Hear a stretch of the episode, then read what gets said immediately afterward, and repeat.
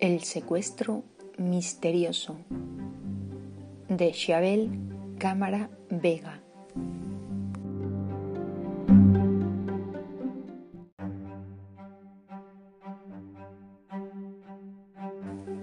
Era una tarde soleada en París. Mi vecina y yo habíamos ido al bar de nuestro amigo. Nada más llegar nos sentamos en la terraza. Yo me pedí un café. Camarero, camarero, un café y un agua para la señorita. Todo estaba normal. Mi vecina me estaba hablando de qué tal había ido el día hoy. Yo estaba tan concentrado que se me había enfriado el café. De repente, cuando le iba a preguntar al camarero si me podía calentar el café, aparecieron tres chicos armados y con maletines por la puerta. Todos nos asustamos. Ellos empezaron a gritar. ¡Todos al suelo! ¡Que nadie se mueva!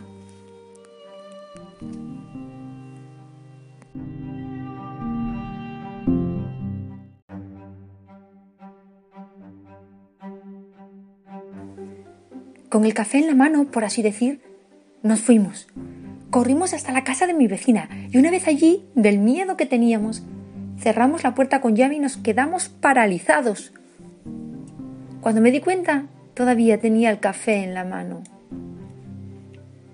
Lo dejé sobre la mesa y nos sentamos en el sofá para ver si se nos pasaba un poco el susto.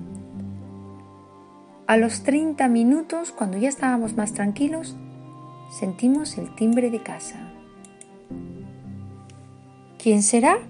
preguntó mi vecina. No sé. Lo que sé es que no me da muy buena espina, dije yo. Mi vecina miró por la mirilla de la puerta y gritó ¡No te lo vas a creer! ¡Qué miedo! Me asomé por la mirilla y no me podía creer lo que estaba viendo. ¡Ah!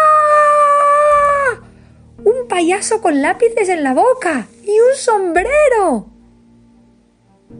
De repente se apagaron todas las luces y los dos empezamos a gritar sin control. ¡Ah!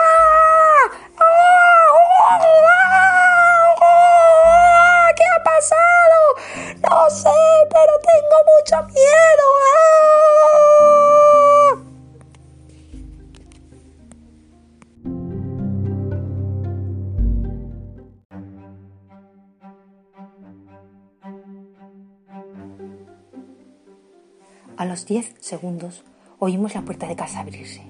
Dos personas nos taparon la cara. También nos durmieron con un gas y nos llevaron a una casa abandonada. Allí nos ataron a una silla y nos interrogaron. ¿Cuántos años tenéis? Veintidós, dije yo. Yo veintiuno, contestó mi vecina. Me parece bien, dijo el secuestrador.